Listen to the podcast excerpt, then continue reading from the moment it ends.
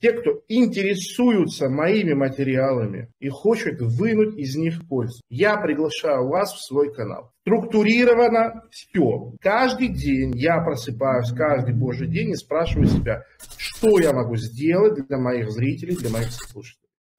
Те задачи, которые вы себе поставили, которые вы должны делать, и вы понимаете, что вам будет это полезно, ваш организм не выдает вам энергию на эти действия, потому что он не понимает, каким образом это приведет его к увеличению социальной, сексуальной доминантности и ресурсоемкости. Вы ему на понятном ему языке это не объяснили. Вот я вас спрашиваю, почему у молодого парня в 20 лет может быть энергия играть в компьютерную игру, что вообще-то не является легкой вещью, чисто технически это энергозатратно для нервной системы, но, может, но не может начать кодить или устроиться на работу, или учить языки, или делать зарядку. Потому что компьютерная игра дает иллюзию социальной доминантности. Вот я 50 хедшотов повесил в контре, и мне пишут в чат, да ты что, на читах, посмотрите, как он всех рубит.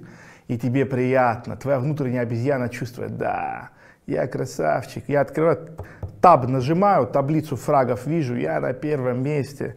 Я лучший. Почему сериал хочется смотреть и можно смотреть 5-6 часов, а образовательный ролик, который тебе нужен, 15-минутный, ты посмотреть не можешь?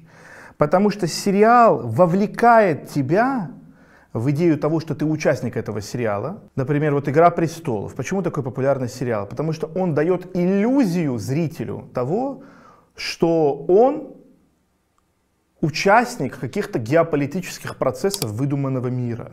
Вы же, когда смотрите сериал, вы все равно себя представляете, как бы вы себя повели на этом месте, или что вы это какой-то из героев этого произведения. И раз за разом, раз за разом, через эмоциональную привязку у вас создается вот это впечатление, что вот он мир вашей социальной доминантности.